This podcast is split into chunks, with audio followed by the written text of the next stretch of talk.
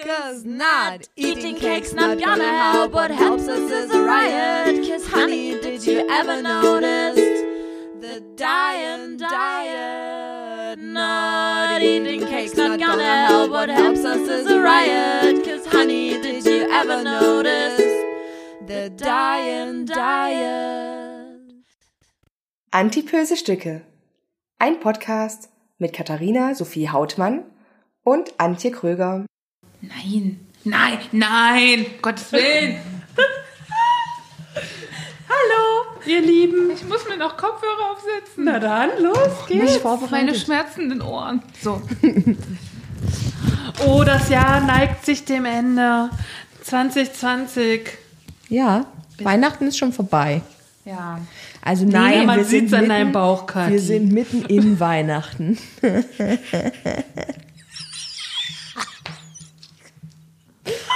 Schön, wie ihr feiert.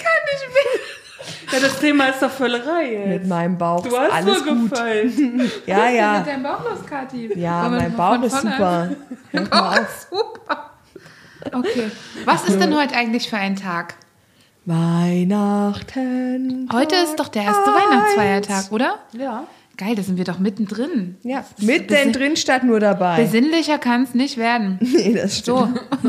Und weihnachtlicher kann es fast auch nicht nee, werden. das stimmt. Wir hoffen, ihr habt äh, die Bescherung gut überstanden. Eure Wünsche sind in Erfüllung gegangen. Ihr habt ähm, mit hoffentlich wenigen eurer Liebsten schöne Stunden erlebt.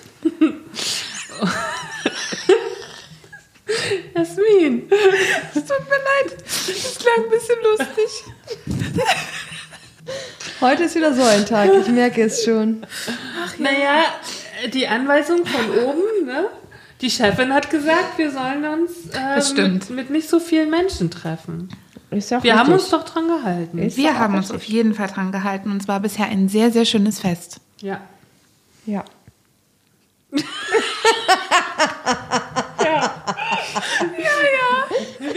Fröhliche Weine. Uiuiui, Okay. Seid ihr für echte oder für, für ähm, Plastiktannenbäume? Ich bin für echte Tannenbäume mit echten Kerzen, wenn ich einen habe. Du hast also keinen dies. Nein. nee, ich habe schon seit vielen Jahren keinen. Ich habe auch keinen, aber ich wäre für einen echten. Mit echten Kerzen oder nicht? Nee, mit unechten Kerzen. Da ist Weil? mir doch das Risiko so groß, dass was. Ich habe einen Tannenbaum aus Papier. Vom letzten Jahr noch. Den kann man so mit Magneten so tschuck. Ah, Aber der ist auch Papier? nur so klein. Ach so. Was ist denn los Aber ich habe auch schon einen Plastiktannenbaum be besessen. Hast du schon mal einen echten auch gehabt? Nein. Ich mag ja den Duft so gerne. Schön inhaliert am Weihnachtsbaum. Und die Jasmin Tränen in die Augen. Ich weiß nicht warum. Okay, jetzt krieg ich mich mal wieder ein. Er hat wohl nicht nur das Essen gestern gut geschmeckt. Nee, es war alles ein bisschen gut. Gestern. So, zu wenig der Person. Habt ihr schön viele Geschenke bekommen? Ich bin Wir schenken uns nichts zu Weihnachten. gar Oh. nicht. Haben wir. In der finde ich gesamten. Familie nicht. Also mein Bruder wird es wahrscheinlich nicht so gern hören, aber ich bin ähm, gegen diesen krassen Konsum. Darum dreht sich heute auch tatsächlich. Ich, nee, wir können noch nicht so anfangen, weil wir müssen erst die News verarbeiten gleich. Aber darum wird sich mein Thema drehen aber meine heute. News wird auch ein bisschen das äh, Thema heute äh, abbilden. Und zwar heute geht es ja um Fülle und um Völlerei und äh, um Jasmin. noch einmal. Ja, Ah, stimmt. wir haben unseren Zeitkick noch gar nicht begrüßt. Jasmin Graf, Dezember. Hallo? Ein letztes Mal. Ein letztes Mal. Ein letztes Mal, aber das haut jetzt nochmal rein, nämlich Fülle. Das ist nochmal richtig Ist Fülle. noch mal und richtig voll. Da müssen wir ab Januar wieder verzichten. Oh, Ja. okay. Die News, die ich euch mitgebracht habe, ist ein kleines Feature oder was auch immer, ein kleiner Bericht auf Deutschlandfunk Kultur. Der heißt Der Bundesbürger weiter Weg zu Haute Cuisine und der Untertitel Bratkartoffel, Barberei und Mehlschwitze. Mm, Das ist vor allen Dingen äh, für die Menschen interessant, denke ich, die in Ostdeutschland aufgewachsen sind, weil das geht so ein bisschen um die Fresswelle nach den Mangeljahren des äh, Zweiten Weltkriegs oder der Kriege. Und ähm, ich muss sagen, so als Ossi wusste ich nicht so richtig, was kulinarisch in Westdeutschland abging bis zu den 90er Jahren. Ich Jasmin auch nicht, sagt- keine Ahnung. Ich Genau. hatte, kannte nur wenig Bananen. Und das, ich wollte gerade sagen, deswegen, ich, ich glaube, oder es ist vielleicht auch für beide interessant, für den sozusagen ehemals Westdeutschen oder den ehemals Ostdeutschen, weil jetzt sind wir ja gesamtdeutsch, ähm, für den sozusagen Westdeutschen, der das vielleicht aus der Familie kennt noch, oder für uns Ostdeutsche einfach was Neues, so, ne? Ich weiß nur, dass ich damals meine beste Freundin immer gefragt hat, die aus der Nähe von München kam. Ich so, gab es bei euch schon immer diese ganzen Produkte? Dann hat sie gesagt, das weiß ich noch, es war immer so ein Standard. Bei uns gab es auch nur ein Nutella. das war lustig. Irgendwie, gleich mit diesem Na Markenname, ne? Aber es stimmt ja schon, das Nougat kriegst gibt es ja heute Millionen. Das Ja. stimmt. Ja. Ne? Was gab es in der DDR?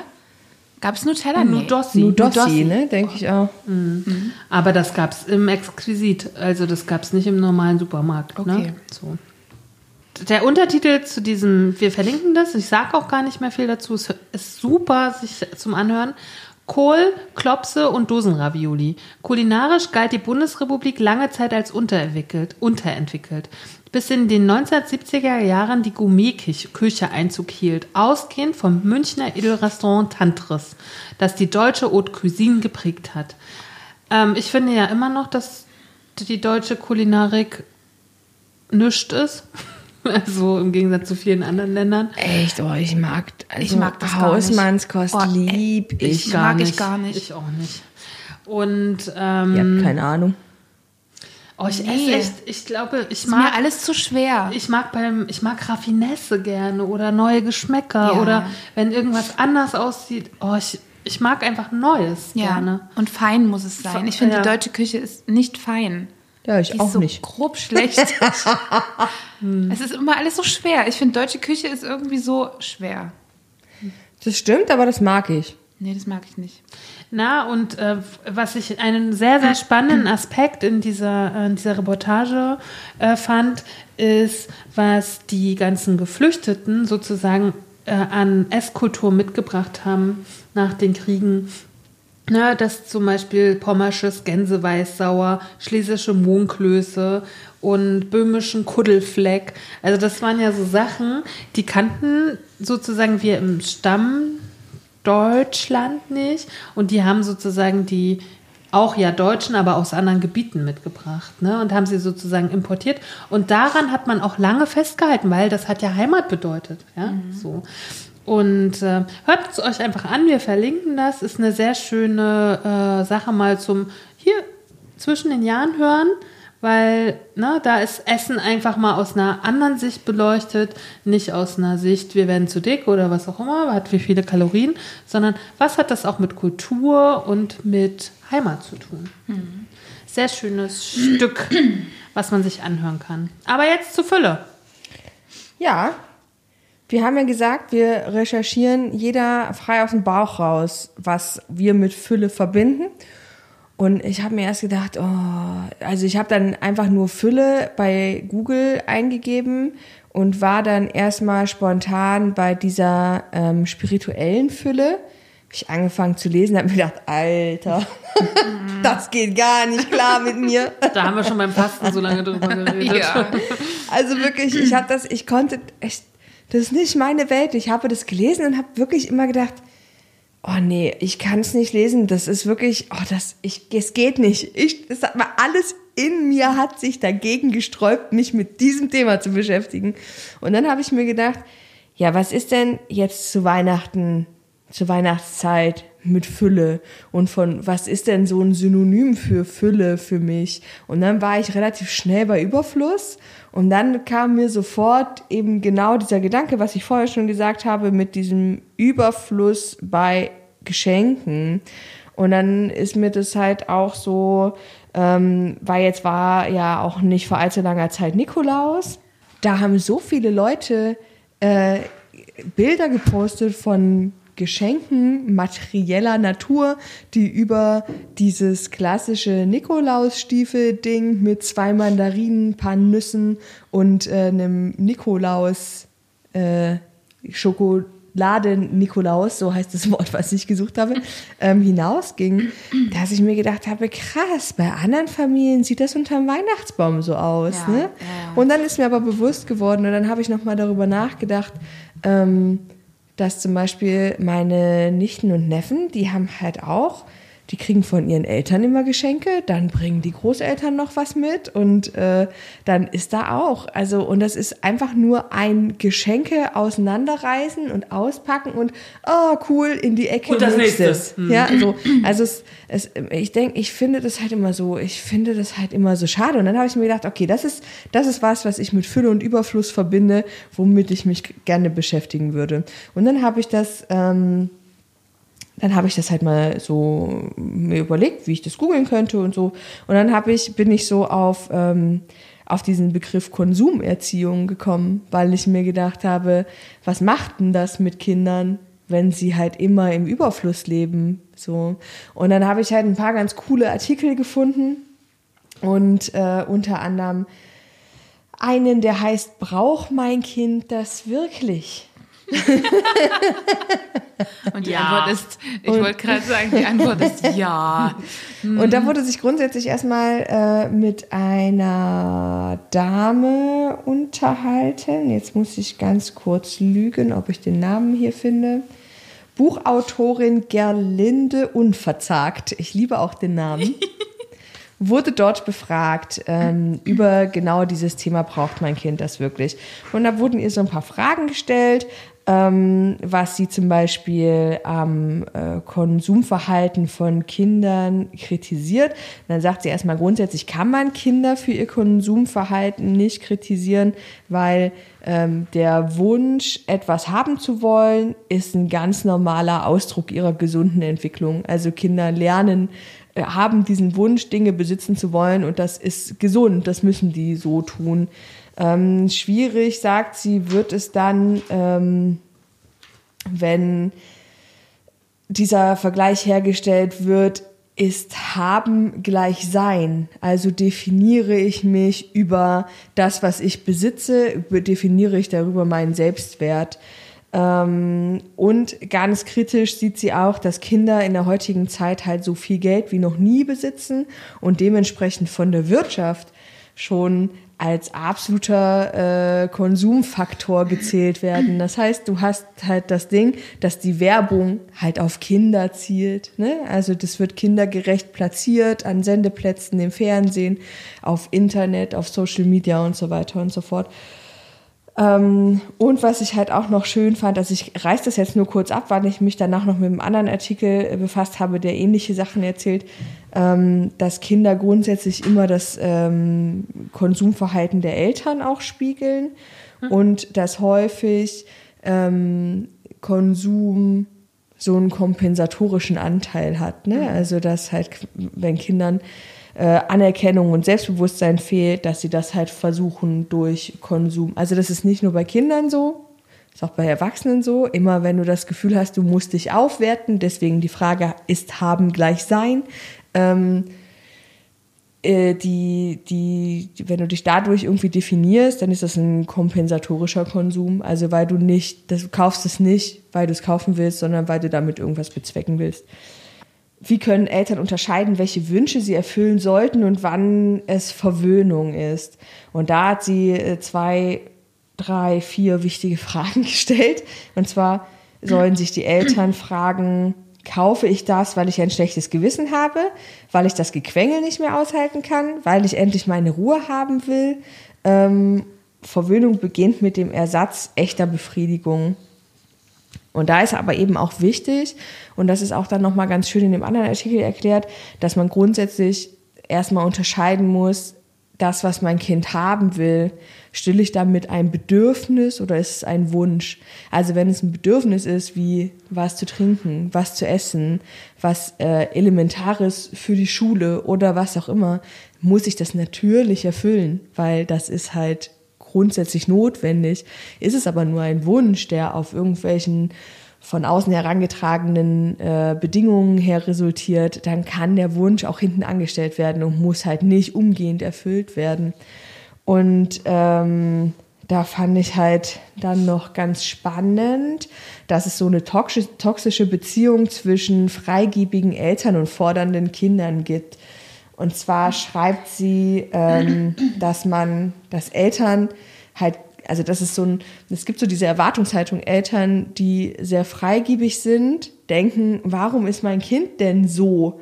Ich erfülle doch schon alles, was es will. Warum ist es immer noch aggressiv und fordert und fordernd? Und warum will es denn immer noch mehr und mehr und mehr? Ich tue doch schon alles, was es will.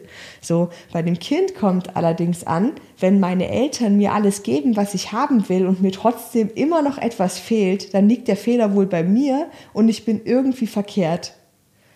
Weil diese Kinder halt quasi, ähm, die, die wollen ja, also das ist dieser klassische Teil von, ähm, von diesem äh, Konsum, der quasi äh, Erziehung äh, und Selbstwertgefühl und sowas quasi fordert.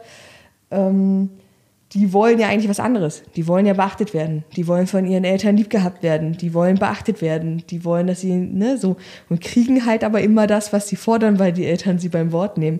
Und mir denken dann, hm, aber irgendwie befriedigt mich das nicht, also muss hier irgendwie noch was falsch sein.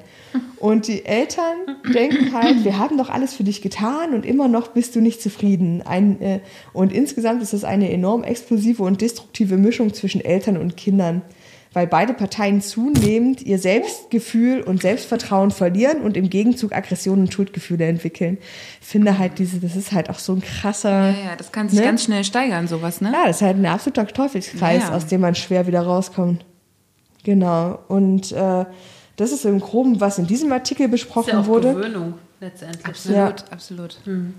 Und dann war für mich aber die Frage, okay, das ist jetzt, das ist jetzt Stand der Dinge. Das heißt, wenn ich meine Kinder zu sehr verwöhne und wenn ich den halt äh, quasi äh, immer wieder den Arsch pamper und,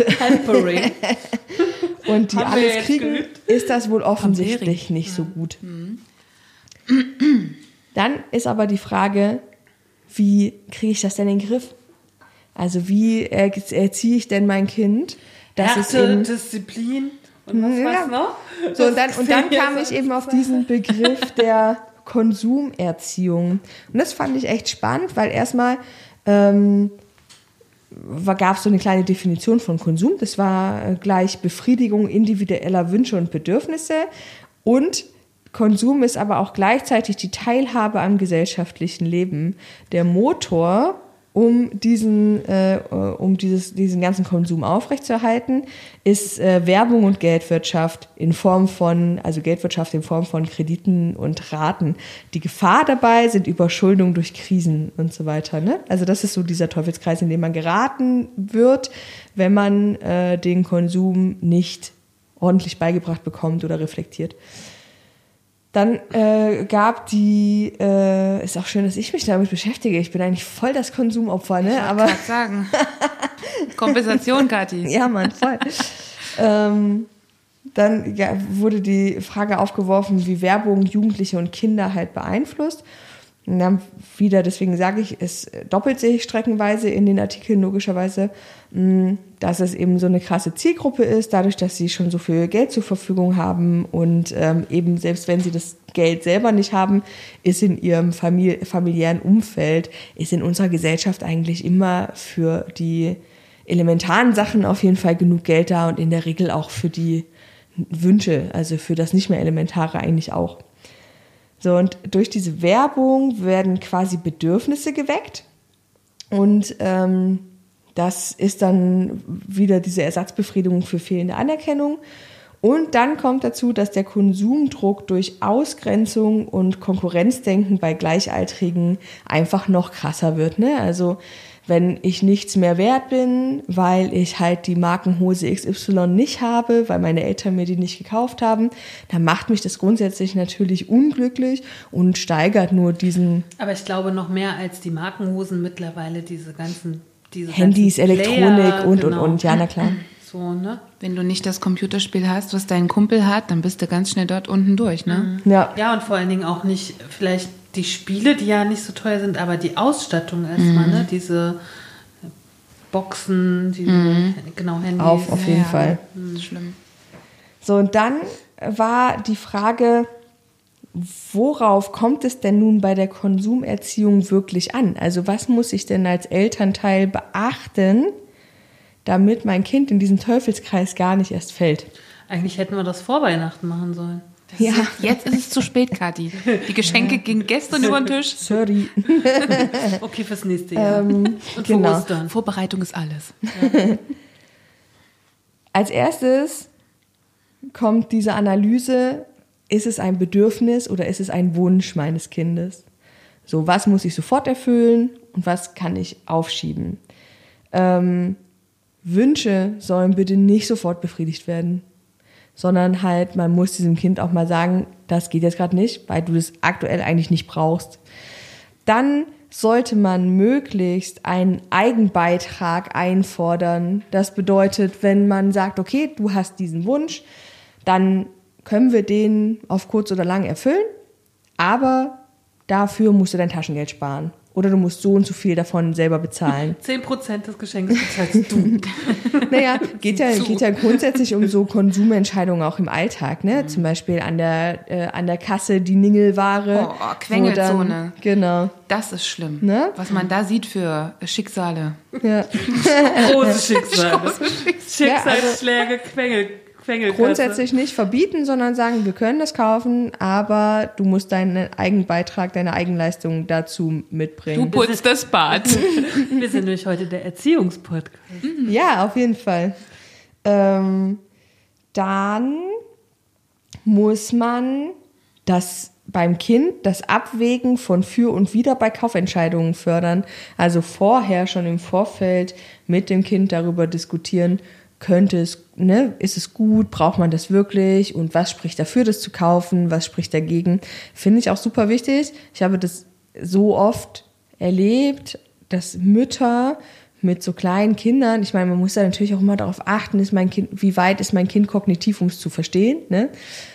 Mit so kleinen Kindern vor so einer großen Theke stehen und sagen, so jetzt such dir was aus. Das Kind läuft, eine, das kind läuft eine Viertelstunde vor dieser Theke hin und her, guckt sich alles zehnmal an, kann sich nicht entscheiden, ist einfach zu viel für so ein Kind.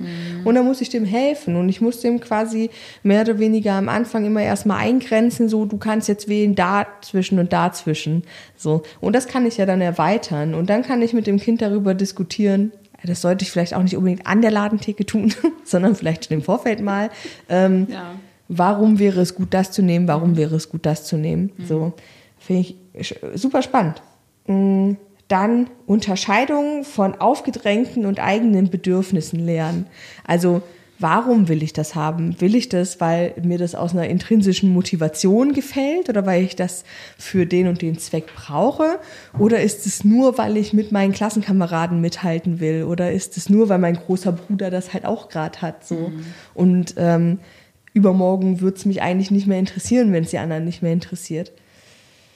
Dann muss man ähm, den Kindern die Entwicklung des Selbstwerts, Selbstwertgefühls nahebringen, unabhängig von Besitztümern. Also logischerweise immer wieder auch aufzeigen, was sind deine Fähigkeiten, was sind deine Stärken, warum ist, bist du ein wertvoller Mensch, ohne dass du das und das hast. Und ähm, auch ganz wichtig, Unterschied von Qualität und Quantität lernen.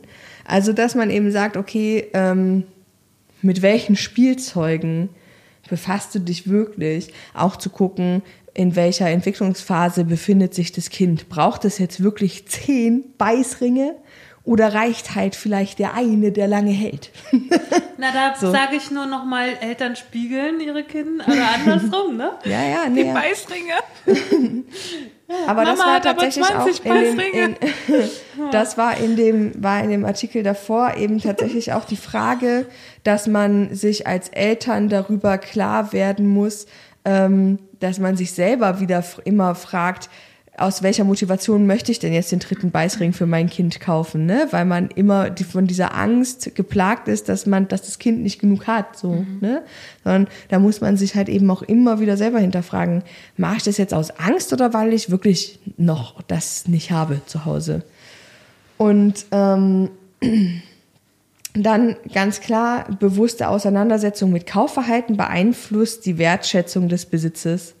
Das bedeutet, wenn ich mit dem Kind ganz bewusst darüber diskutiere, was es haben will und dass es nicht alles haben kann, dass es sich entscheiden muss und wenn ich halt nicht in so einem krassen Überfluss lebe oder halt dieses Kind nicht ähm, 15 Puppen und 33 Bauklötze und 5000 Spielmalbücher zu Hause hat, wird es wahrscheinlich das eine Malbuch und den einen Bauklotz, obwohl das wäre das wäre schon traurig, ein Bauklotz. Ein Aber aber ne, schon Fördert einfach die Kreativität vielleicht, der eine Bauklotz. genau, wird einfach äh, den Besitz mehr wertschätzen. Das ist äh, gleichzusetzen mit U Überfluss verhindert Wertschätzung. Und auch Reizüberflutung geht damit einher. Das Kind ist absolut unfähig, das ist das, was ich vorhin meinte mit der Theke. Das Kind ist absolut unfähig, sich zu entscheiden. Da stehen halt fünf Feuerwehrautos, die sind am Ende alle gleich. Wo soll so ein kleines Kind her wissen, mit welchem es jetzt spielen soll, so? Und am Ende, wenn es sich einmal entschieden hat, ist das das Lieblingsteil und dann kannst du die anderen vier wegfeuern, Natürlich. weil das sowieso nicht mit den anderen spielt. Genau, und dann sollte man noch ohne Vorwürfe erklären, was die finanziellen Möglichkeiten sind. Also ich denke mal, das funktioniert dann halt in einem etwas höheren Alter, dass man halt sagt, hey, pass mal auf, ähm, Mama und Papa gehen arbeiten für das Geld so und das ist, ähm, es ist halt nur begrenzt vorhanden und äh, keine Ahnung, wenn wenn wir jetzt das und das kaufen, reicht es an der und der Stelle für was anderes nicht mehr. Das soll natürlich bei dem Kind nicht den Druck auslösen, dass es selber, also dass das Kind dafür verantwortlich ist, ob die Familie den Kühlschrank vollkriegt oder nicht. Deswegen halt ohne Vorwürfe. Aber schon, dass es einfach begreift, dass Geld nicht auf Bäumen wächst, sondern dass man dafür halt auch arbeiten muss und dass es dementsprechend auch eine endliche Ressource ist. Und äh, das soll man halt möglichst ähm, genau so dem Kind beibringen. Und das fand ich halt ganz spannend, weil ich mir gedacht habe, wenn man das alles, meine, es ist wirklich, ne, das fängt ja, das ist immer alles so einfach gesagt. Man muss ja ganz viel bei sich selber anfangen, weil man ja vieles immer, werden Kinder ich nicht finde, verstehen. Die, ja, Gerade finde, das mit dem Geld, dass ich es finde, endlich die ist. Erwachsenen, egal ob Ja, Eltern das- oder nicht, sollten damit anfangen, das System, in dem wir leben, nämlich des Überflusses, einfach zu hinterfragen und es vielleicht auch abzuschaffen. Mhm. Weil dann muss das, also für mich klingt es gerade, all das, was du vorgelesen hast, klingt für mich, ist für mich keine lebenswerte Welt, wenn ich das einem Kind beibringen muss.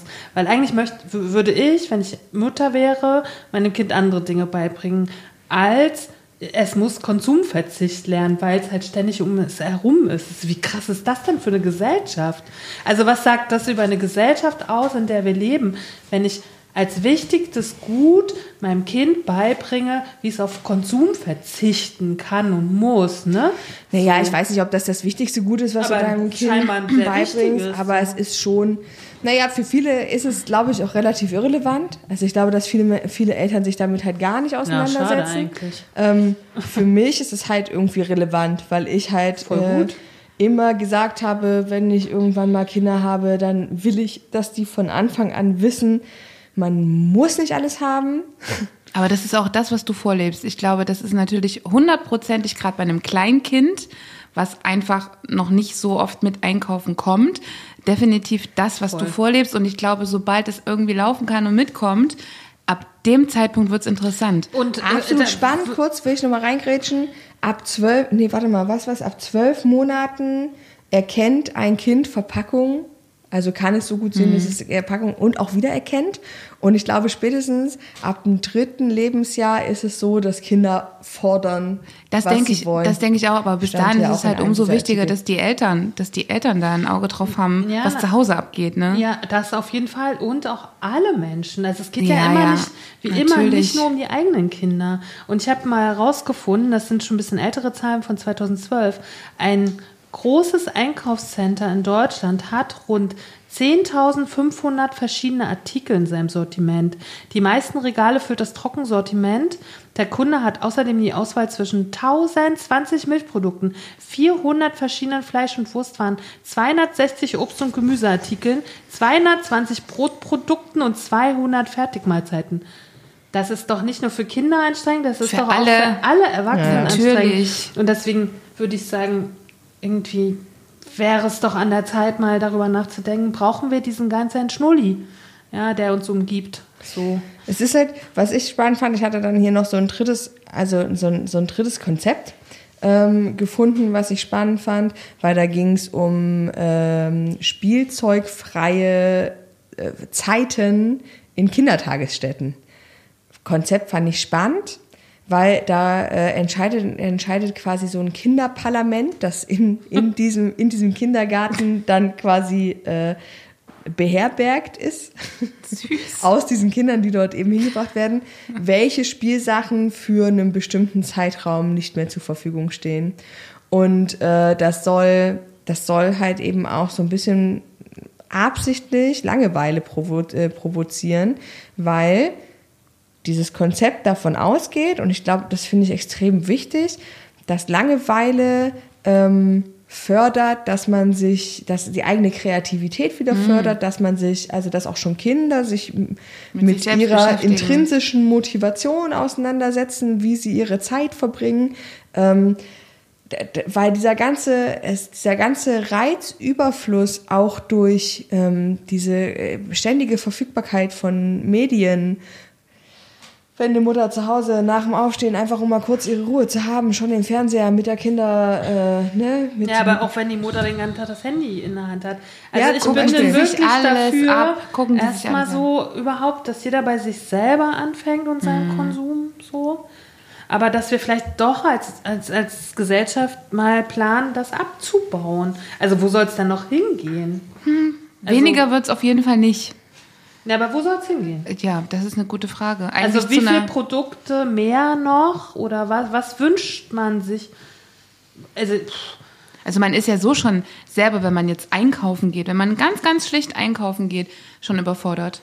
Selbst im Biomarkt bin ich manchmal überfordert und da habe ich wirklich nicht viel Auswahl. Ich, ich bin ja tatsächlich nicht überfordert, weil ich habe ja schon ein paar Mal gesagt in den Stücken, dass mir diese, diese, diese Auswahlmöglichkeit Sicherheit gibt. Also ich, ich mache mir halt, ich weiß, was ich will und dann gehe ich los und bin glücklich, wenn die eine Sorte ausverkauft ist, dass ich dann nicht sagen muss, oh mein Gott, sondern dann nehme ich halt die andere Sorte.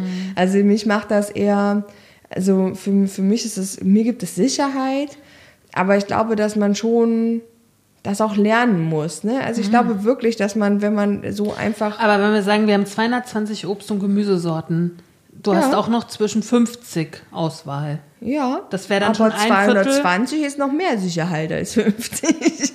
Ich weiß nicht, was hat das mit Sicherheit zu tun? Es gibt ja dann von den 50 Sorten wahrscheinlich Naja, das hat, viele. das hat, das hat was damit zu tun. Das hat in diesem, in diesem Essstörungskontext einfach äh, einen, einen, für mich eine Relevanz, weil ich halt, ähm, habe ja auch schon ein paar Mal erzählt, für mich ist dieser Zustand, dass mein Kühlschrank nicht voll ist oder dass ich halt dieses Gefühl habe, nicht zu wissen, es ist ganz schwer auszuhalten, Aber wenn von mein den- aber ich verstehe- nicht aber von das verstehe ich nicht ganz. 220 Sorten, ja. Genau, aber das verstehe ich nicht ganz. nicht Du, du, du, könntest, du könntest ja trotzdem deinen Kühlschrank absolut voll machen mit dem, was da ist. Ja, ich weiß, aber wenn ich jetzt sage, für mich ist ja auch nicht nur wichtig, dass es drin ist, sondern auch was drin ist. Und Aber- wenn ich jetzt sage, ich gehe los und ich möchte den Joghurt, also ich möchte Joghurt, laktosefreien, und es ist halt, es gäbe nur eine Sorte laktosefreien Dann Joghurt. kannst du dir davon 30 Becher Ja, aber wenn der, was mache ich, wenn der alle ist? Wenn Der ist genau nicht alle, weil diese Sorte alle ist. Nee, weil ich glaube, dann gibt es von der einen Sorte genauso viel, wie es Nee, das von glaub ich 80 halt- Sorten gäbe. Und das Denk wäre schon. immer meine Angst, dass das nicht möglich Ach, das wäre. glaub ich nicht. Doch, wirklich. Das Aber ist ja glaube, das ist ja das eine. Kopfsache. Ja. Das ist wirklich, das- das ist, das das ist Gehirnfasching. Weil ich glaube, es wird einfach genau von, es wird genau von dieser Sorte, wird es 80.000 geben, wie Wahrscheinlich. von 80 Sorten auch. Aber für mich bedeutet es Sicherheit zu wissen, falls ich verrückt. diese eine Sorte alle wäre, könnte ich dann die andere Sorte auch mal- laktosefreien Ja, Joghurt. da muss ich auch mal zu Katini Bresche Bresche springen. Bresche, Das ist halt Suchtverhalten. Ne? das ist Suchtverhalten und hat nichts mit normalen Menschen verstanden. Ich glaube, wir Naja. beide wissen, weil das ist zum Beispiel ja auch nicht Weil ich Teil nehme dann einfach, Sucht. ich würde dann einfach halt diesen Joghurt einfach nicht essen. Es wäre kein Problem, den einfach wegzulassen. Das wäre für mich auch kein Problem. Für mich wäre das Ich würde dann was anderes nehmen, was Genau. auch gut schmeckt. Ja, irgendwie ein Pudding. Genau. Der Pudding schmeckt dann noch viel besser. Lecker. Aber wie könnte es denn enden, ne? Ich habe nämlich das Ende mal mitgebracht, nämlich das Schlaraffenland. Wer im Schlaraffenland lebt, der braucht sich um nichts Sorgen zu machen. Das wäre doch, Kathi, das Schlaraffenland. Das wäre wunderbar. Oder? Außer vielleicht darüber, dass einem die eigenen Hosen bald vor lauterem, leckerem Essen nicht mehr passen. Denn das Schlaraffenland ist ein fiktiver Ort, in dem paradiesisch, paradiesische Zustände herrschen. In zahlreichen Märchen und Erzählungen, Gedichten und Liedern wird vom Schlaraffenland erzählt, in dem Flüsse aus Milch und Honig fließen, die Häuser aus Kuchen gebaut werden und die Tiere schon fertig verarbeitet als Brathähnchen oder Schweinshaxe durch die Luft. Guck mal, da haben wir wieder schön Brathähnchen und Schweinshaxe. Ne? Vegan Tofu, der fliegt nicht durch die Der Gegend. fliegt nicht durch die Luft. und man nur noch zupacken braucht. Die Menschen im Schlaraffenland leben im Überfluss, sind faul und gefräßig. Hart zu arbeiten gilt als Sünde. Stattdessen stehen Faulenzen und Essen ganz oben auf der täglichen To-Do-Liste. Der Nürnberger Dichter Hans Sachs beispielsweise beschrieb das Schlaraffenland in seinem gleichnamigen Gedicht im 16. Jahrhundert wie folgt. Eine Gegend heißt Schlaraffenland, den faulen Leuten wohlbekannt. Das liegt drei Meilen hinter Weihnachten. Und welche darein will trachten, der muss sich großer Dinge vermessen und durch ein Berg mit Hirschbrei essen. Der ist wohl dreier, dreier Meilen dick. Alsdann ist er im Augenblick in demselbigen Schlaraffenland. Da aller Reichtum ist bekannt. Da hat er Speis und Trank zur Hand, da sind die Häuser gedeckt mit Fladen, mit Lebkuchen, Tür- und Fensterladen. Um jedes Haut, Haus geht rings ein Zaun, geflochten aus Bratwürsten braun. Vom besten Weine sind die Bronnen, kommen einem selbst ins Maul geronnen. An den Tannen hängen süße Krapfen, wie hierzulande die Tannzapfen. Auf Weidenbäumen Semmeln stehen, unten Bäche von Milch hergehen. In diesem fallen, in diese fallen sie hinab, dass jeder Mann zu essen hab. Ich hab Hunger. Ich auch. Und noch ganz kurz, wie das Schlaraffenland entst- entstand. Der Name des Paradieses, den man sich vermutlich im 14. Jahrhundert ausdachte, leitet sich aus dem Mittelhochdeutschen ab, dann, denn dort rührt das Wort Slur, Faulpelz, her. Verbunden mit Affe, in Schlaraffenland steckt nämlich Affe, was damals so viel wie Narr oder Tor bedeutete, entwickelt sich daraus der Begriff Sluraffe zum Schimpfwort für gefräßige Menschen und faule Nichtstuer. Also es gibt auch tatsächlich den Begriff Schlaraffenland oder Schlauraffenland. Frau, früher hat man tatsächlich Schlauraffenland gesagt. Und dann gibt es auch ein echtes Schlaraffenland. Das befindet sich nämlich in Frankreich, südöstlich von Toulouse. Und das ist die Landschaft Lauragais. Und da wurde nämlich früher etwas angebaut, das hieß Färberweid. Und dadurch konnten, konnte das Leinen blau gefärbt werden. Die haben halt nur diese eine Pflanze angebaut und sind super reich davon geworden. Und es gab noch eine, Relig äh, eine Religion, eine Region, die auch super reich deswegen wurde im 15. und 16. Jahrhundert. Wisst ihr, wo das ist? In Thüringen. Thüringen war nämlich auch ein kleines Schlaraffenland. Thüringen und dann diese Region in Frankreich. Und dann passierte aber folgendes: Indigo, diese tolle Pflanze aus Indien, ist gekommen und hat alles kaputt gemacht. Na, also es gab auch das richtige Schlaraffenland. Herrlich. Wisst ihr Bescheid? Ich möchte nicht ins Schlaraffenland. Das hat mich schon als Kind nicht angemacht. Aber wenn du so vorliest mit dem, vorliest mit den Bratwürsten, dann krieg ich schon Hunger jetzt. Ja, ist- ich hab, ist ja auch schon, Hungerzeit. ist schon Abendbrotzeit. Habt ihr gestern nicht genug gegessen? Doch. Gestern war doch der 24. Kathi. Heiligabend. Bei uns gibt's Heiligabend immer nur Kartoffelsalat mit Würstchen. Bei uns auch. Bei uns auch. Aber weil ihr gerade bei dem Thema seid, ich hätte das Thema Völlerei vorbereitet. Na, herrlich. Denn eigentlich ist ja das Weihnachtsfest auch so ein bisschen das Fest der Völlerei. Ähm, Erstmal zur Definition. Völlerei bedeutet üppiges und unmäßiges Essen und Trinken und ist gemeinhin bekannt als die sechste der sieben Todsünden. Da wisst ihr, worum es an Weihnachten geht. Die Völlerei ist die Charaktereigenschaft, das Laster eines Menschen, die ihn zu einem ausschweifenden und maßlosen Leben führt. Nach katholischer Tradition lässt das den Menschen undankbar gegenüber Gott und der Gabe des Lebens werden. Die Strafe für diese Todsünde ist die Verbannung in die Hölle und das Erleiden ewiger Schmerzen. Also da wissen einige, die das jetzt hören, was ihnen blüht. Ähm, Deshalb führen Nonnen, Mönche und sehr gläubige Christen ein bescheidenes Leben. Die Völlerei steht somit die christliche Tugend der Mäßigung gegenüber. Völlerei war eine Sünde in Sodom und Gomorra. Sagt doch eigentlich mal, wie sieht's denn bei euch aus, äh, so mit Völlerei? Übertreibt ihr es an Weihnachten oder haltet ihr euch eher zurück? Auf jeden Fall die komplette Übertreibung. Komplette Übertreibung hat die auch? Na, dieses Jahr nicht, aber grundsätzlich bin ich ja in meinem ganzen Leben eher der Völlerei-Mensch. Also, ja, bei mir leider dieses Jahr auch nicht. Ähm, aber ansonsten kenne ich tatsächlich auch Weihnachten so im Schmerz von zu viel konsumiert. Ja, echt? Hm. Ja. Aber das kenne ich, also Schmerzen von, also gerade Schmerzen von übermäßigem Essen kenne ich nicht nur zu Weihnachten. Aber da besonders. Wirklich. Aber, Aber weil ich habe so das Gefühl, Weihnachten war bei uns oder bei uns, also ich erinnere mich an Weihnachten, wo Essen einfach nie aufhörte. Und das war für mich schon ein bisschen wie so Schlaraffenland. alle drei Tage? Nee, ein- einfach, es, es gab ja immer diese Mahlzeiten und die waren immer üppig. Ne? Und es gab dann zum, zum Mittag und zum Abendbrot warm. Das fand ich geil als Kind schon. Und zwischendurch den Teller, den süßen Teller, so, und es hörte nie auf. Na, und dann, grundsätzlich- war, da ganz, ganz kurz, und dann war es aber so, dass es irgendwie am zweiten Weihnachtstag abends dann nur noch die Reste und das Brot gab. Und dann war ich schon traurig. Weihnachten jetzt ist vorbei. Ist vorbei, ist so. Na, Diese grundsätzlich absolute finde ich ja schon, dass du, dass man aufsteht und morgens so ein geiles Frühstück hat. Ne? Also, dass man halt sagt, oh, wir haben jetzt alle frei, wir machen jetzt so ein richtig. Und bei mir ist ja Frühstück immer sehr ausladend. Ich liebe ja Frühstücken. Beim Frühstücken kann ich ja, ich könnte mich auch theoretisch nur von Frühstück ernähren. Manchmal esse ich zum Frühstück so viel, dass ich bis abends keinen Hunger habe. Also manchmal können, also wirklich. so, dann gibt es Frühstück. halt, dann gibt es halt so ein geiles Frühstück. Dann gibt es mittags irgendwas zu essen. So. Warm oder kalt? Naja, früher gab es schon auch warm. Und dann gab es ja aber auch Zu immer noch. Weihnachten gibt es doch immer warmes Mittag. Nee, grundsätzlich bei uns zu Hause ist ja immer abends Essen warm. Ja, aber auch nochmal. Nee, Dafür lässt Antje das Frühstück weg. Nee. nee. bei uns- bei mir gibt es kein Frühstück, nee.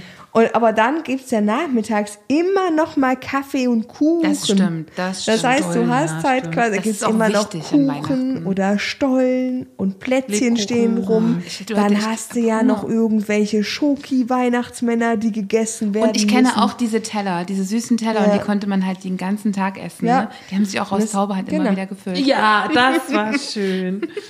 Und dann irgendwann, als wir größer wurden, hat meine Mutter dann immer einen Teller für alle gemacht. Da habe ich gedacht, nee, ich möchte meinen eigenen Teller haben. Ja, ich kenne das auch. Das finde ich blöd. Da hat man so richtig gemerkt, was man jetzt erwachsen Bei ist. mir wurden dann immer die Walnüsse immer mehr. mehr Walnüsse und Mandarinen und nicht mehr so viel Schokolade. Ey, obwohl ich die Mandarinen halt auch geil fand. Das Ja, na klar, aber Mandarinen- Schokolade muss auch sein. Nee, für mich brauchte dann die Nüsse und Mandarin weg. Nur Schokolade. Schokolade in allen Und Variationen. nur Nougat und so und Blätterkrokant, alles Oh, sowas. ja. Blätter- Blätterkrokant und Stollenkonfekt. Kennt ihr Stollenkonfekt? Dominosteine. Alles. Zimtsterne. Alles. Oh, Leute. Vanillekipferl. Also für mich war es echt. Und bei mir war die Vollerei und die hat dann immer im Silvesterfest auch geendet, die Vollerei. Silvester nochmal richtig und dann war immer der, der Vorsatz 1. Januar. Aber zwischen den Jahren auch, ja? Vom Ja, komplett durch. Na gut, bei mir ist der 27. immer noch mal. Mhm. mein Weihnachten ist ja immer drei Tage lang. Ja, Also drei Feiertage, Mhm. mehr oder weniger. ja. Ja, durch. Also die zwischen den Jahren einfach durch.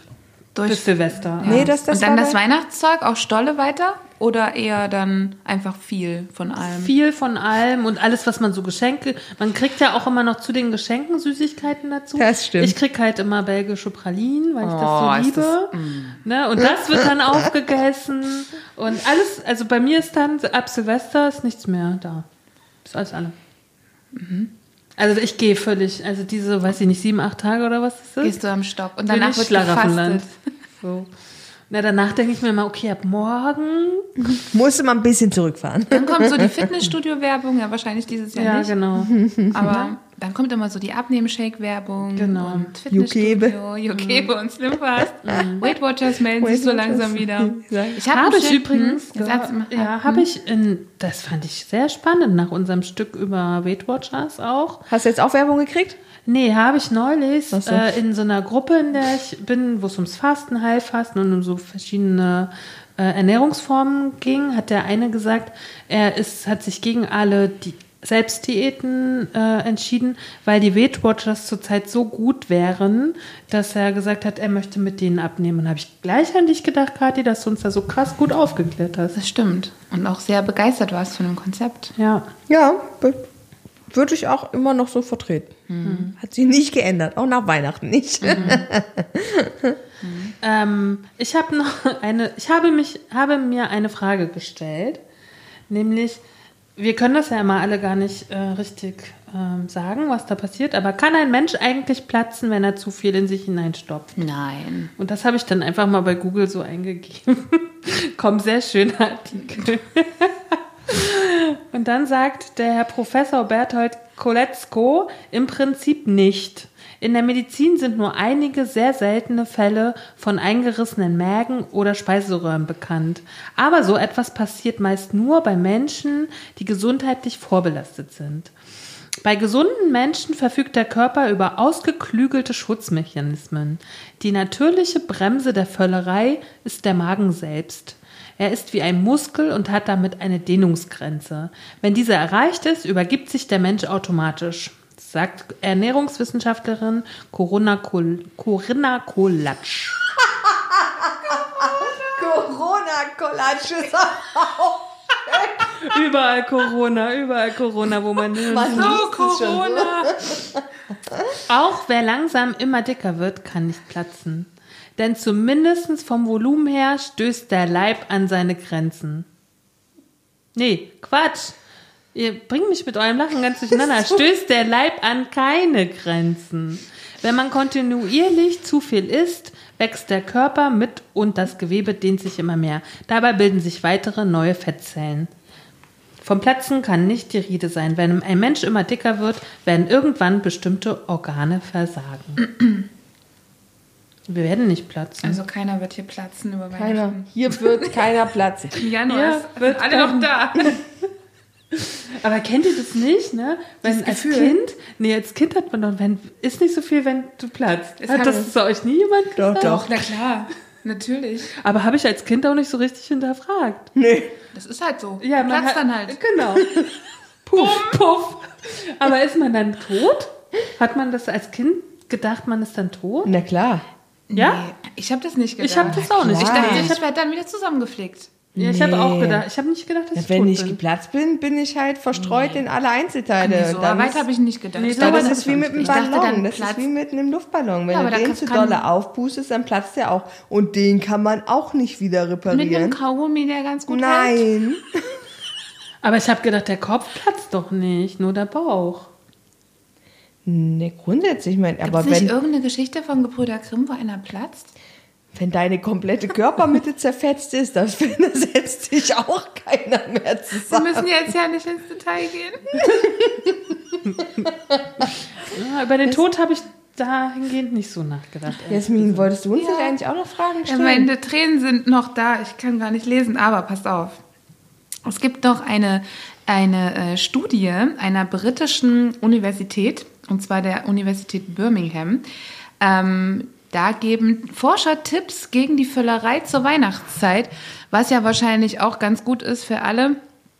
Ähm, das ist auch ein bisschen was auf, äh, in Vorbereitung auf die Weihnachtszeit, aber man kann ja auch tatsächlich jetzt gucken, wenn man wie Antje zwischen Weihnachten und Silvester einfach weiter isst. Außerdem, es ist wie beim Fußball. Vor Weihnachten, nein, andersrum, nach Weihnachten Ist vor ist vor Weihnachten. ja. Kommen ja noch mehr Feste hoffentlich. Also passt auf. Ähm, es ist so, dass wohl im Schnitt, also die haben das tatsächlich an, an, äh, auf Deutschland gemacht, dass im Durchschnitt nehmen die Menschen über das Jahr gesehen bis zu einem Kilo zu. Im Durchschnitt. Ja. Also, allerdings entfalle ein großer Teil dieser äh, Zunahme auf die Weihnachtszeit. Fastenzeit. Gewicht, das man während der Feiertage gewonnen hat, wird oft nicht mehr verloren, stellt die Wissenschaftlerin der Universität fest. Eine Zunahme von einem Kilo sei für sich genommen nicht viel. Über zehn Jahre betrachtet wäre der Zuwachs allerdings erheblich. Ihr lacht, Mann, das nervt. Ich kann mich nicht konzentrieren. Angesichts der vielen Versuchungen im Dezember fällt es jedoch selbst den diszipliniertesten Menschen schwer, sich bei der Kalorienaufnahme zurückzuhalten. Ratet mal bitte, wie viel Kalorien im Schnitt äh, an einem Weihnachtstag verzehrt werden. Ratet mal. Boah, ich habe gar, 7000. ich hab gar keinen Plan von Kalorien, deswegen ist es für Ja, mich was super braucht schwer. ein Mensch so im Schnitt? Ja, weiß ich nicht. Ja, so 2000. 2000, ja. Na, dann bin ich so auch bei 5.000 bis 7.000. Es sind tatsächlich 6000. Oh, krass. Und das ist halt krass. Und jetzt passt auf, jetzt gab es eine Studie und da geben Experten zehn einfache Tipps, wie man quasi das verhindern kann. Unter dem Namen Winter Weight Watch Study, es ist nicht ein schönes Wort, testeten die Forscherinnen 2016 und 17 Handlungsempfehlungen, die von der Völlerei abhalten sollen. Zu diesem Zweck teilten sie 272 Freiwillige mit einem Durchschnittsalter von 44 in zwei Gruppen ein.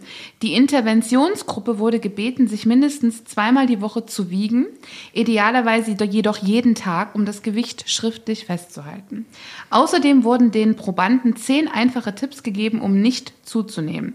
Dazu gehöre möglichst immer zu den gleichen Zeiten zu essen, auf fettreduzierte Speisen zu setzen, 10.000 Schritte am Tag zu gehen, zu gesunden Snacks zu greifen und, und überhaupt fünf Portionen Obst und Gemüse am Tag zu sich zu nehmen, sowie keine Mahlzeit nebenbei, etwa beim Fernsehen zu konsumieren.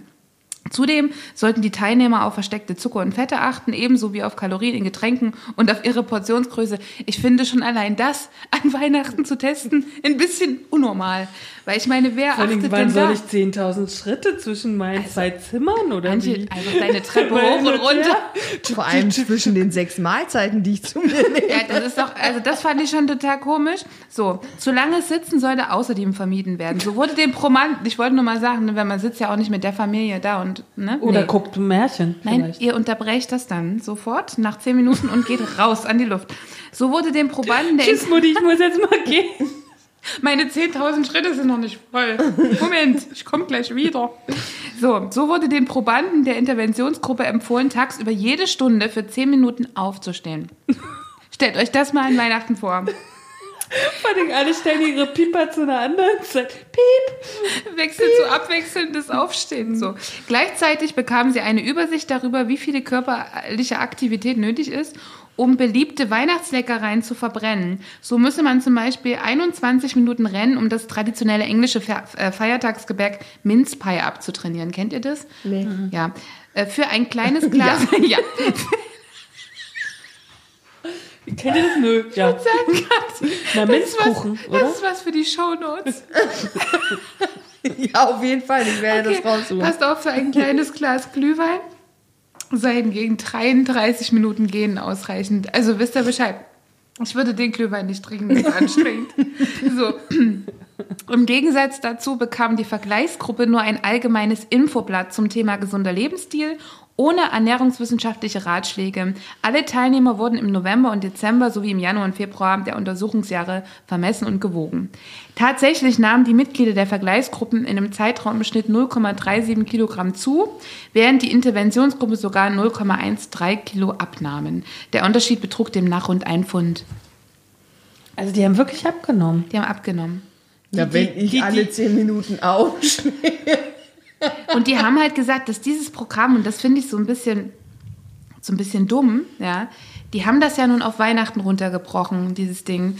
Und die haben halt dann gesagt, ja, das ist ein super Programm für Weihnachten und empfehlen das total. Ähm, allerdings ist das ja eigentlich was, was man für das ganze Jahr empfehlen müsste und nicht nur irgendwie an ein paar Tagen um Weihnachten rum. Ich finde halt, ich, was ich spannend finde, wenn du wirklich 6000 Ko- Kalorien an drei oder vier Tagen, das ist ja mehr als ein Kilo, ne? Oder? Also ich würde sagen, ich habe während meiner Feste rund locker fünf Kilo mal Ja, zugenommen. Ich glaube, aber das ist dann tatsächlich oft das, was noch nicht verdaut ist. Ich meine, das, was du zu dir nimmst, sind ja manchmal, ich, sechs, man kann jetzt auch nicht sagen, wie viel Kilo 6000 Kalorien sind, weil sich ja Kalorien unterschiedlich zusammensetzen. Und es hängt ja auch mit der Bewegung tatsächlich. Und du kannst ja auch ein Glas Nutella löffeln, das hat, weiß ich nicht, 500 Gramm. Das kommt drauf an, Hat welche Größe pro, du willst. Mhm, Hat aber pro 100 Gramm um, um die 500 Kalorien. Also das ist, kann man jetzt nicht so, ne, so sagen. Aber ich glaube tatsächlich, das entscheidet sich bestimmt erst zwei Wochen später, wie viel du wirklich zugenommen hast. Das kannst du nach so ein paar Tagen gar nicht sagen. Ich glaube, was, was dein Kritikpunkt ist, ist, dass die grundsätzlich davon ausgehen, dass die Menschen sich, weil der Anfang der Studie war ja, dass sich diese Zunahme pro Jahr um ein Kilogramm in der Regel um Weihnachten positioniert und dass sie davon ausgehen, dass die Leute grundsätzlich unterm Jahr sich relativ vernünftig ernähren und dementsprechend gibt es diese Interventionseinheit nur zu Die Weihnachten. Interventionseinheit. Ich glaube, so sollten wir das Stück nennen. Interventionseinheit. Die, Ent die Interventionseinheit. Ja. Gruppe A. Mal an. Wer macht sowas freiwillig mit zu Weihnachten? Vor allem auch? dieses aller. Kriegen die dafür Geld? In der, hoffentlich, ich hoffe es für die. In der Stunde zehn Minuten aufstehen, aller. Oder? Zehn Minuten. Ich, Entschuldigung. Na, vor allem, was sagen die Familien denn dazu? Das bringt richtig Ruhe in den Weihnachtstag. Vielleicht waren das, haben das, die haben das Familien zusammen gemacht, damit es nicht so doof ist für Sind- die, die nicht mitmachen. Die sind alle zur gleichen Zeit aufgestanden. Ja. Und um den Weihnachtsbaum gejoggt. Ich finde halt, also was mir ein bisschen missfällt, grundsätzlich an, an würde ich auch sagen, an 2020 ist nicht nur Corona, sondern auch die fortschreitende äh, Gesundheitsisierung unserer Bevölkerung irgendwie.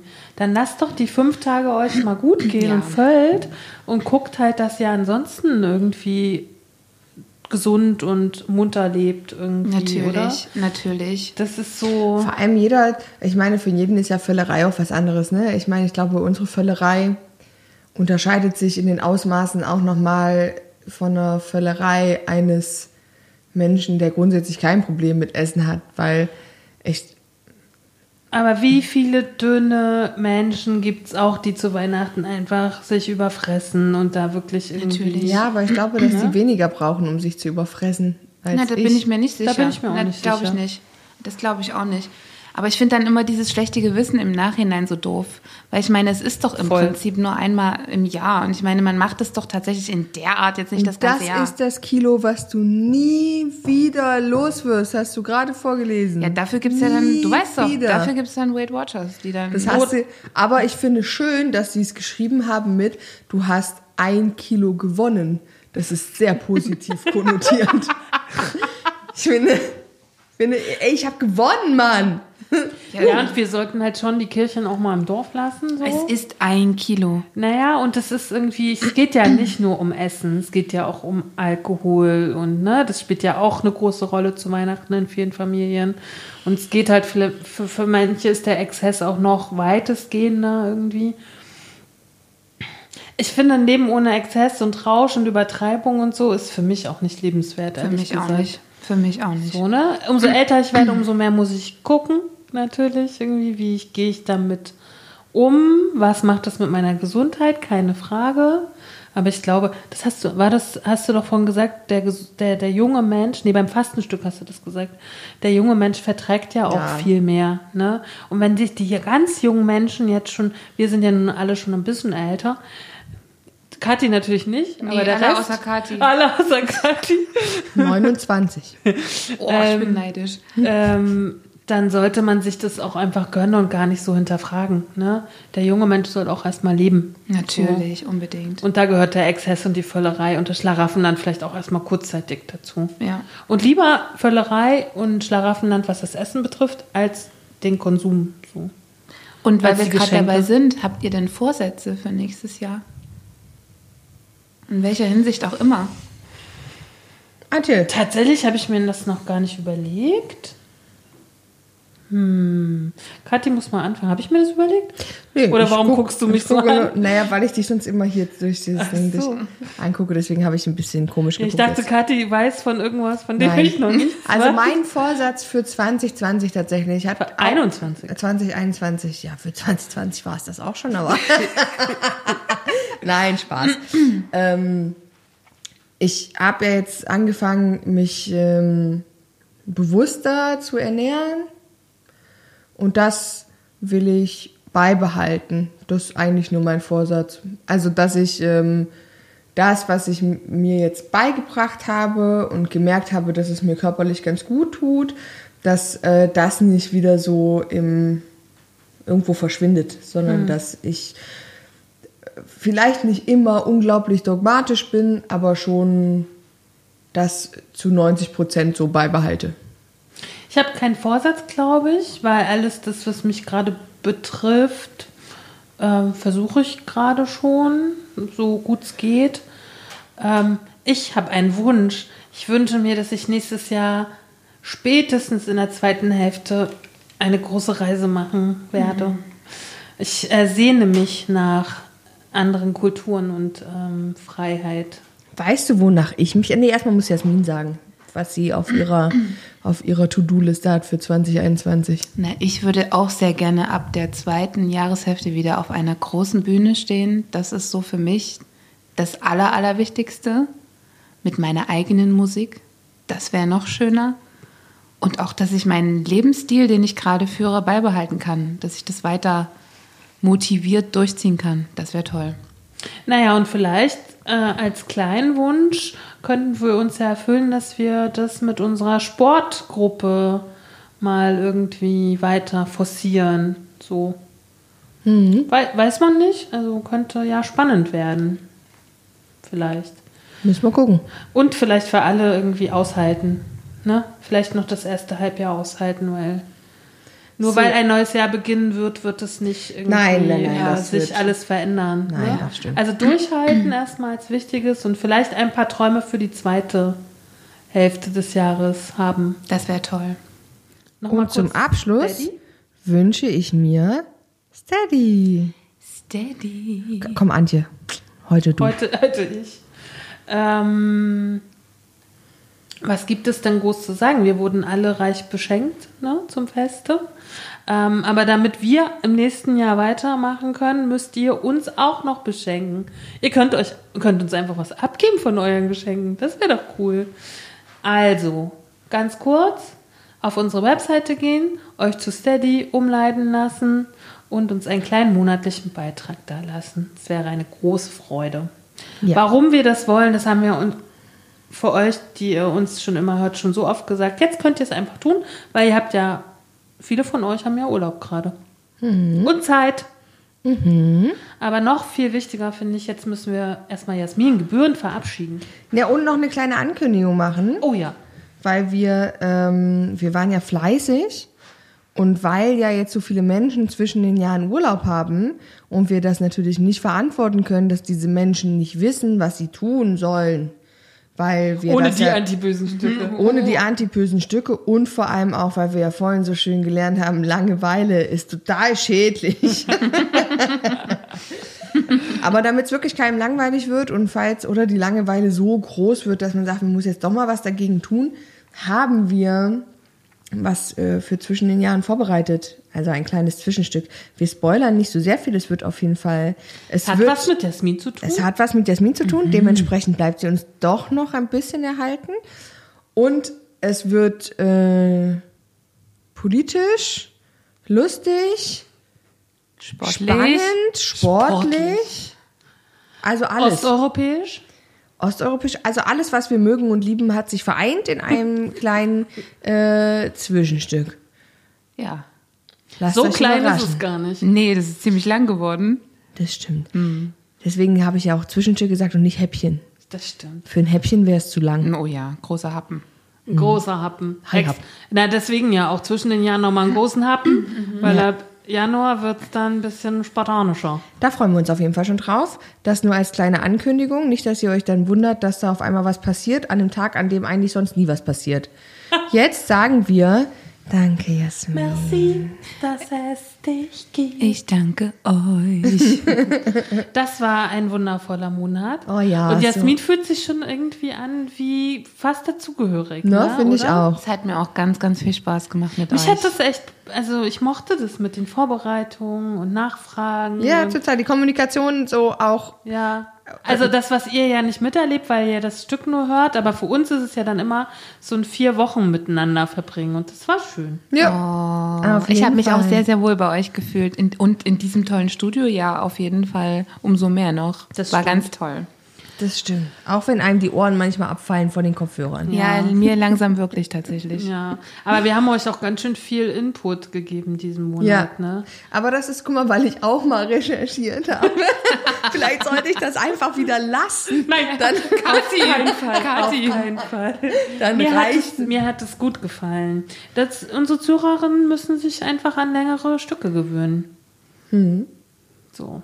Na, und Kann man ja auch, muss man ja auch nicht am Stück hören. Ja, und ihr habt ja dann, wir gehen ja auch irgendwann mal in eine längere Pause zwischen den Staffeln und da habt ihr auch noch mal Zeit, das dann in Ruhe nachzuhören. Ne? Ihr müsst es ja nicht immer pünktlich am Das- Freitag hören. Das nächste offizielle Stück gibt's dann zu Neujahr am 1.1. Richtig. Mit, Da neu, werden mit auch- neuem Thema. Oh, neues Thema und auch äh, noch ein paar Überraschungen werden gelüftet, so als nachweihnachtliches Geschenk, Weihnachtsbaumpräsent. So, jetzt aber wirklich gut, Mädels. Jetzt ist Schluss. Es war wunderschön mit euch. Ich habe jetzt, ich hab jetzt Abendbrot Hunger. Oh ja. Zweiter Weihnachten. Nee, heute ist der erste Weihnachtsfeiertag. Das geht. Was aber gibt's geht da bei euch das- heute? Was gibt's bei euch? Ähm, die Reste von der Ente vielleicht oder weiß nicht, was Mama vorbereitet hat. Ja, ich gucke auch mal die ich musste mich heute nicht kümmern ums Essen. Nee, ich kümmere mich auch Weihnachten um nichts. Das macht die Familie. Mal gucken, was es gleich gibt. Äh, auf jeden Fall steht der Süßigkeitenteller ja hier. Stimmt. Oh, das ist toll. Hört man das nicht auch? ja, das wird. Los, Leute. Essen. Essen. Essen, essen. Das Äh, waren ein schönes, antipösen Ein schönes Stücke. Weihnachtsfest. Ja, schöne Weihnachten. So, Äh, ja, guten Rutsch ins neue. Jahr. Ja, Ne? Böllert nicht so dolle. ja, denkt an die Am Tiere besten und gar an die nicht. Umwelt. Genau, am besten gar nicht. Knutscht euch nicht zu Silvester. Umarmt euch nicht, auch wenn es euch schwerfällt. Tragt rote Unterwäsche. War das nicht so, Silvester? Ja, Ja, richtig geil. Wirklich? Warum? ja, Ja. das bringt Glück. Habe ich noch nie gemacht, Mann. Na, dann machen wir das Mach doch alle mal. Ja, auf jeden Fall. Aber kontrolliert es bitte nicht bei eurem Nachbarn, weil das ist zu nah. Anderthalb Meter Abstand, denkt dran. Genau, halt, haltet euch an Aha. so, ihr Lieben, das war's mit den antipösen Stücken und zum letzten Mal, Mit Jasmin Graf. Nicht zum letzten Mal mit Antje Krüger und Und auch nicht zum letzten Mal mit Katharina Sophie Hautmann. auf Wiedersehen. Ciao.